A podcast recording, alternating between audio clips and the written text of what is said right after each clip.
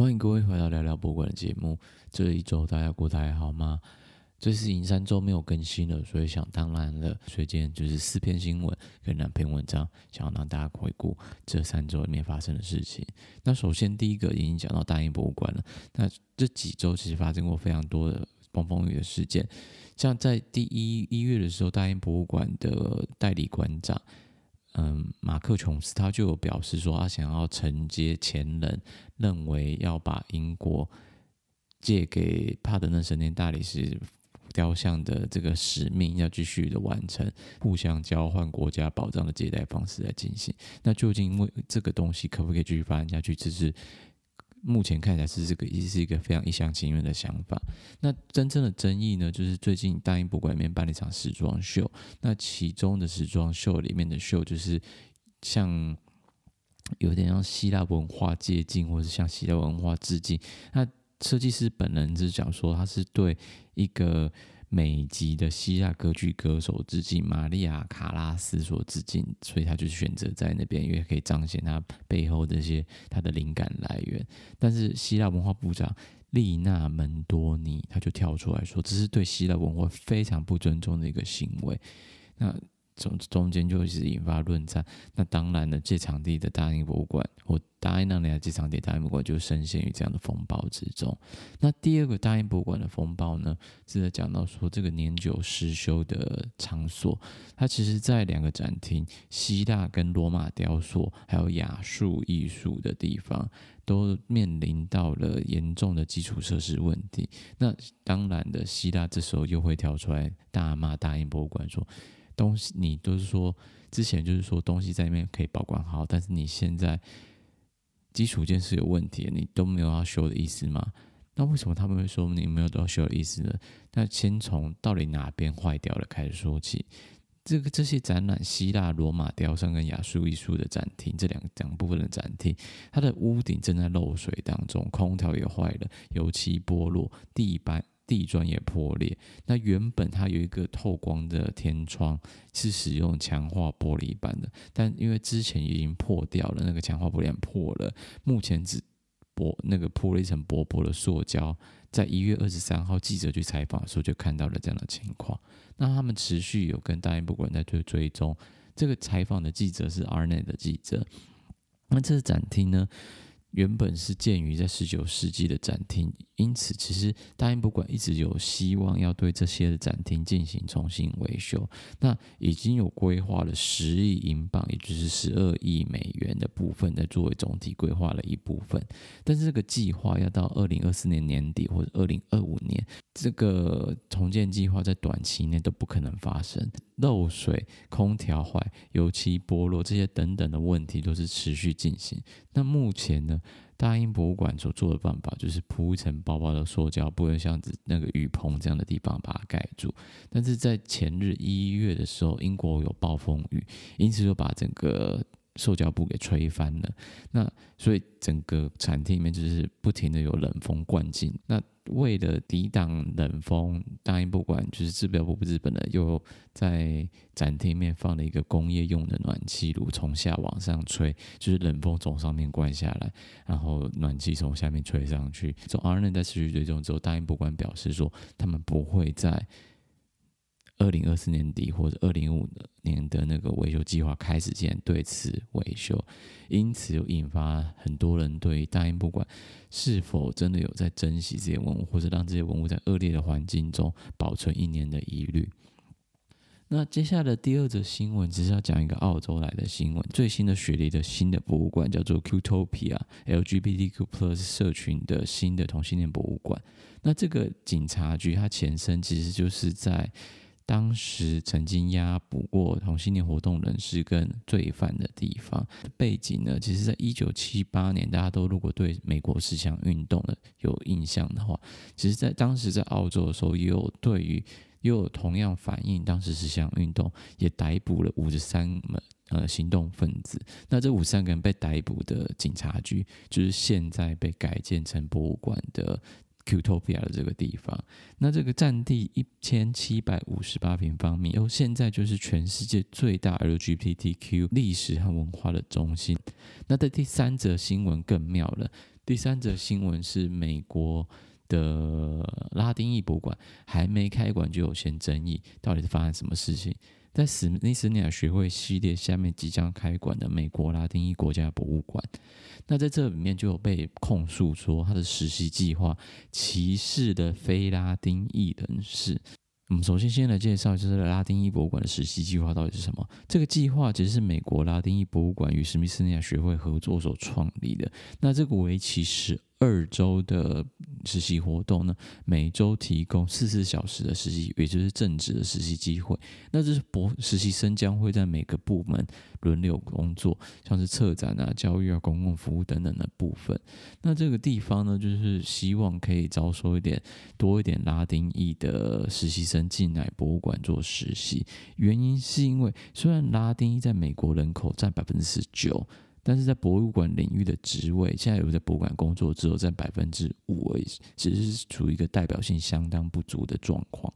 那因此呢，所以就是为了要增加拉丁裔在博物馆的代表性，也就是透过实习方式让他们更有取得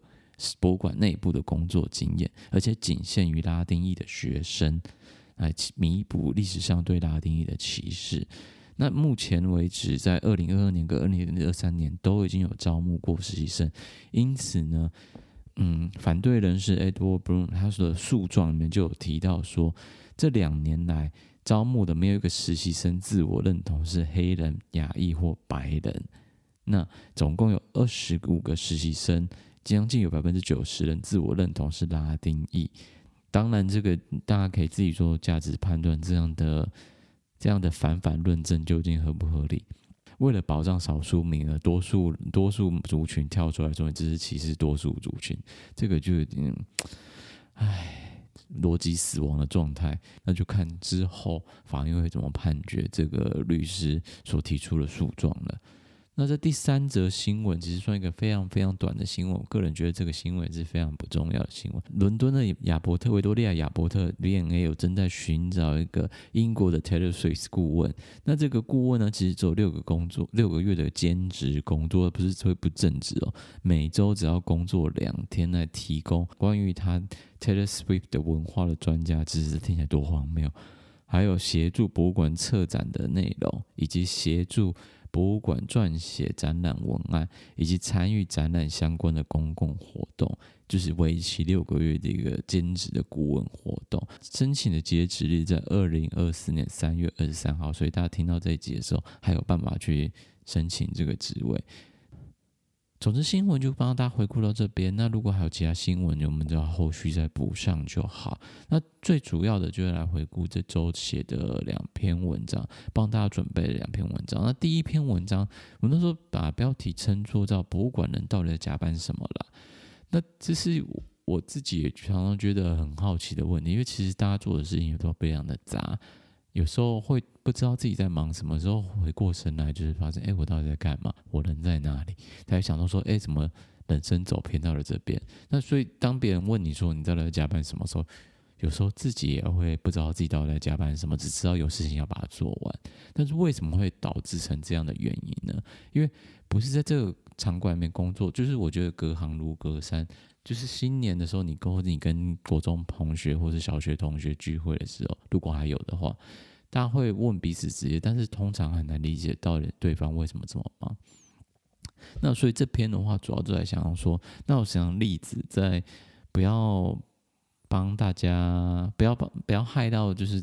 私底下有跟我聊的人的一些故事，要怎么样来。找到合适内容帮他讲，想到就想到说啊，英国的乡民论坛 Reddit 应该上面是有相关的讨论，也就是所以这集我就把 Reddit 上面的讨论整理一下，把它翻译一下，让大家分享让他分享看看是不是在台湾，你也是对这样的状况有同感。那我因为就是从之前听过的故事借镜，抓了一些我觉得还蛮能反映台湾产业的状况的一些乡民的怒吼。美国乡民的怒吼，这要特别强调，所以千万千万长官或者某些具具有主管职位或者是在博物馆工作的人，千万不要就是带入你在猜想这是谁跟你谁讲的，或者是怀疑说就是疑神疑鬼这是谁你的同事谁？没有没有，这些都是美国乡民，千万不要乱想。那么现在来简单的快速先讲，有三大原因，这是整理下来美国乡民怒吼，啊、这三大原因不是我乱整理的哦，这是 ChatGPT 整理的。经费不足、人手短缺，又依赖存活率只有一成的志工来帮忙，这是博物馆员常常加班的原因之一。第二个是管理人员对人力资源的过度幻想，不切实际。第三个，博物馆内的工作制度让馆员不知不觉被 PUA。那究竟为什么呢？那我们就继续来看下去下面乡民的怒吼。那其中第一个乡民叫做尝试二九零五。那这个人呢，他说他曾经在好多个博物馆工作过。那有些地方呢，其实博物馆相当的有钱，但是问题就在于说管理阶层或是人资机构不愿意花时间跟花钱去招募新人或者培训，不然就是把招募过程搞得相当的复杂。拖拖拖又没有效率，导致呢有些应试者可能等他们要搞第二轮面试的时候，很多人都已经找到工作了，就变成整个程序又回到第一轮回来。那究竟为什么会导致这样呢？这个乡民又继续讲了，因为馆长啊，他高层主管常常以为在底层做的大的事情都很轻松，花不了多时间，就知道就换一个什么东西，就是那种很不负责任的评论。那尤其是在那些比较技术性的职位啊，像是呃，像典藏典藏组人员啊、展场维护人员啊、展场准备人员啊，或者是展览组啊之类，都是这样。他就知道一个状况，我觉得还蛮有趣，就是表示说高层人员就疯疯狂的买展品，却没考虑到储存仓位不够的，或是修复资源的问题，只想省钱又不想做事，但完全不管底层的员工的死活，只在也不在乎博物馆能不能正常运作，就有点像是就是人在云端之中的云端情人一样。那再来的话是一个叫做哇，这名字好难念啊，卡丘林吼。这乡民呢，他讲说，很多博物馆不是管理不好，就是超缺钱。最后呢，这些洞呢，就靠超热血的员工补。然后，因为大家都很喜欢这份工作，或者觉得这个博物馆行业呢，混口饭吃就偷笑了。那至于累到爆，就是必然的结果了。那最后面当然身心俱疲，就会离开这个场景。那再来的话是叫做 Perry Winkle 的五二三的人，他讲到说，烂管理只想把赚钱的人赶走，剩下都是热爱工作的人，结果拼死拼活想把事情做完的时候，周末还要加班，完成的专案期望却还是这么的高。以前人手足够的时候就已经快要逼逼到死线了，但是现在就是人手更缺的时候，还是一样要做一样的事情。所以他觉得自己也有点快到极限的感觉。乡民的另外一个是哇，这个名字更难念，叫做康巴库拉三二二零七九。这个人呢，他是说资金博物馆资金常常就是一大的问题。那维持为了维持整个博物馆的运作，常常馆员就是需要身兼多职。那这是也就是为什么这是低薪然后超量工作的领域。然后通常管理阶层。这乡民就会觉得说，他常常被告告知说，难道你们不能招募更多职工吗？那个乡民就跳出来反映说，难道是要他们训练更多人？但是只大只有百分之十的人才能待超过十，百分之十的职工会待超过几个月，然后过这几个月，他们又要再重新训练，成为新的一批职工，这样无限轮回嘛？那。当然，他们也曾经试过去跟上层阶层、管理阶层来讲说，希望他们不要把那个事情排这么多，或者期望不要那么高。但通常博物馆领导者都会拒绝这样的要求。那这样的情况反复在其他人的回应里面有出现，然后其他人有就是有些人只是会说同感，说讲百分之百正确这样。那接下来下一个更夸张的，就是我在讲到第三个大点，Lake Week。L E E A K，那脚很酸的意思，乡民脚很酸。他讲到说，博物馆里面常常存在一种团队精神。那是团队精神什么意思呢？你没有完成的事情，其他人必须去做，而其他人就会被你拉下水一样的超过负荷跟疲惫不堪。很多人，大部分人都在讨论怎么样减少博物馆的工作量。但是尤其是为了要吸引参观者数量，吸引新的观众，让董事会让捐赠人满意，或是给他们捐赠的理由等等压力，通常工作是不可能减量的。而且馆员通常被预期不可能胜任他的工百分之百胜任他的工作。因为管理阶层认为说，找新的人永远是最简单的，总是有很多人来应征，因此如果你不适合，就马上可以把你换掉。所以很多人就是会慕名而来这个场景工作，但是不知道这个这里的损耗这么的可怕。那接下来的爆料的话，是一个策展人，他在百年的历史的视觉艺术博物馆里面工作。那他策展，他说他的工作呢，主要就是由无数个办公桌时间所构成，他所有的研究展览，他需都需要做完。那另外还要写的展览的文本，跟董事会、教育部发展团队开会，然后在展览空间里面跟布展人员开会，然后确认展览的内容是正确的。然后还要再跟安装人员开会，跟他合作。接下来在开幕式、晚宴、派对上，跟现有跟潜在的捐款者互动交际，然后甚至还要亲自接送艺术家或艺术家代表，或是伊朗等等，或是伊朗经理之类的活动。所以他的人生就是在办公室跟社群之中。所以他一周可能加班会超过四十个小时。那可能一周工作可能六十个小时、七十五个小时都是非常有可能的。上半篇是想跟大家分享这个部分，让大家知道，嗯，美国的博物馆人他们加班的原因都是这三大项或者是三大原因。但是究竟为什么会造成这么多的加班？Paul Twisto 他之前在写了一篇文章，叫做《充满负荷的骆驼》，因为大家都听过压倒骆驼的最后一根稻草嘛，他所以他的文章标题叫《充满负荷的骆驼》。那主要就是来强调说，博物馆工作人员的工作负荷量超过的的样子。那他的开宗明义就点出来了，博物馆过馆员过劳的原因，主要的原因在于过任务过度饱和。那我任务过度饱和的主要原因是在于缺乏必要时间、工具和资源。那究竟为什么会缺乏这些工具、时间和资源呢？原因就是因为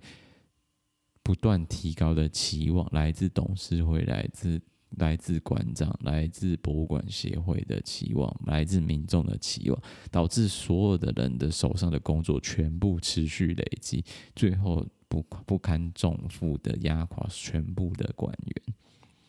那这边呢，其实，在文章里面提到第一点，想跟大家讲的就是，你要自我检核，看看自己是不是有工作过度饱和的迹象。那这个方法呢，是 James Murphy 所提出的一个办法。那这是一个商管书。那有这商管书的办法，其实我觉得也蛮适合在博物馆工作。第一个部分应该是相当强烈的，觉得自己没办法继续工作了，甚至出现瘫痪。放弃或退出的念头，是表示要离职了，这就已经真的不行了。但是第二个句话，你可能要自己看看。我这有时候，有时候我会发生过这样的状况，开始避免繁重的工作，或是透过忙碌的工作来掩饰自己超负荷的状态。这样听起来很拗口，对不对？那其实你要检视看自己有没有发生过这个，就是列出所有要做的待办事项，但没有一件事情做的，就是你列得很开心，就觉得哇。天啊，有二十件事情要做，但最后你一天结束时发现，哎，没有一件事情做完的。不管是你是又被其他人叫去做其他事情，还是就真的就是开始鬼混起来，你知道，就是莫名其妙开始看看个网页，看个看个烂新闻，之后哎，就是哎，怎么已经下午三点了？就发现是在逃避现实。那第三个的部分，如果你有出现这样的状况，就是你现在已经没办法去关心到其他的待办事项了，你现在就只能，你脑中只能做一件事情，那其他事情你都不管了。如果这样的话，表示你的工作是处于过度饱和的状况。而第三个不是讲说你很专心致力哦，而是是处于一种半放弃状态，我现在先把这做完就好了，对，就是这种感觉。所以，如果这样的情况话，接下来这个文章可能就是你的。那其实这个顾问呢，Paul 呢，在一九九零年，他在加拿大担任顾问的工作之中，他就已经开始发现说，博物馆工作人员的工作强度和职业的倦怠是有相关的。那在这几十年来呢，他记者发现说，工作期望超过可用资源时，博物馆工作人员往往会加倍的努力工作，没有一开始就摆烂躺躺平哦，往往会加倍的努力来试图缩小不断扩大的差距。然后，作为高度忠诚或是高度恐惧失业的博物馆从业者。博物馆员通常会更努力的工作，而随着工作期望不断的增加，工作强度也会随之增。所以你可以想象，就像一个曲线一样，往就持续往上升的曲线，就是这样上升、上升、上升、上升、上升的感觉。跟我说，他们的工作强度就像累积压倒骆驼的稻草一样，持续的增加。那这样的情况，在他写这篇文章，他发现做文献探讨的时候，发现不仅在加拿大，在英国和美国的学者也提出过了相当的观察。那另外一个让博物馆员感受到沮丧和压力的其他来源，我想大家或许也心有戚戚焉，就是你当你去外训或者内训结束之后，回到工作岗位上，却往往找不到可以。就是实施自己学到的新知识或技能的时间、精力、财务或其他资源，就表会让人觉得很非常的泄气。就是虽然学到东西，但是却无力施展，或者完全没空做任何事情。那在 Nicola Sullivan 他在二零一五年的提供的研究也发现说，百分之六十五的博物馆专业人士说到，因为资金的削减，这是其中一个嘛。其中一个资源不足，资金的削减使他们工作上提高了更多的要求，而导致压力暴增。那在拉瓦大学里面的 Philip Dubé 的教授其实也提到说，博物馆工作的失速列车很大的因素是来自于机构外部定义的理想框架，也就是外部的对于博物馆的定义，有具有一个非常。非常瑰丽、非常美好的想象，应该博物馆就是要这样，导致于中小型的博物馆根本完全无法满足官方的定义，而这样的专业标准对博物馆的定义制造了一个陷阱。对于官官方机构缺乏对于中小型博物馆实与具俱进而且实际的定义，导致说这个博物馆工作如同于捕鼠网之类的致命陷阱。那一来就死啊，就是就像触发陷阱一样，新来馆员啪。马上被击杀。那一些的博物馆专业的组织也为了回应博物馆专业的工作、博物馆产业的工作情况，也渐渐形成一种无法辩驳的宿命论观点，认为博物馆馆员就是有这么样的多的工作，就是会这么忙，就是这么会这样加班。成为了工作的自愿努力，而这样的观点呢，是源自于博物馆员对工作的不稳定性的恐惧和集体对工作延迟的罪恶感，也就是刚刚之前讲到说，是一个非常具有集体意识、有连坐关系的一个工作场合。导致于博物馆馆员做出不切实际的过度承诺或者被迫承诺，而导致任务饱和和压力的问题，也这是一个系统性问题啊，就是大家做的事都息息相关，进度也对彼此之间都息息相关，呃，因为那个要求太高，或者其他外部对于博物馆，像是刚刚讲到说，有些那个他还大家还记得刚刚策展人还要去跟那个捐款人啊。那个捐款人社交的部分，像那些也就是期待值啊，外部对博物馆定义的期待值，就这些期待值就慢慢加注到馆员身上，变成工作的压力，啊，导致会压垮所有人。当 Paul Twistow 就是写这篇文章的人，他倡议说，博物馆应该优先处理员工过劳状况的情况。加拿大博物馆协会的前执行董事 John Activity 他就有提出了回应，认为博物馆并非唯一过劳的职业，其他人也过劳啊，你凭什么说你就过劳？这是一个当代社会的趋势，还表示说。每个人都有说不的权利。如果你压力大，就自己检讨工作量，要对自己做的事情负责。那当然，Paul 就有提出质疑说：难道管员就只能像旅鼠一样来追寻前人的脚步，争相恐后的过度劳劳累，还从悬崖中跳下大海吗？难道缺乏工作职责的馆员有办法说像像别人说不的权利吗？大家都对工作非常感到失去的恐惧，还有可能说不吗？所以表示说，这个执行董事的前执行董事的想法相当的不切实际，就是在一个云端的状况。那同样呢，在美国的博物馆协会，他在二零零九年也发表过这个发布相关言论，讲说我们多次从成员中听到过劳的引诱，但是吵着要进博物馆的人能够多于能够容纳他们的职位，所以就先这样子吧。啊，我们也想解决这问题，但是你知道，先不解决问题，还是有找得到人呐、所以就不用准，先不用处理了吧。这样等于就是剥削年轻工人的一个形式。他提出了三个解决方案，第一个解决方案是针对管理阶层，他就管理阶层，他提出的建议是说。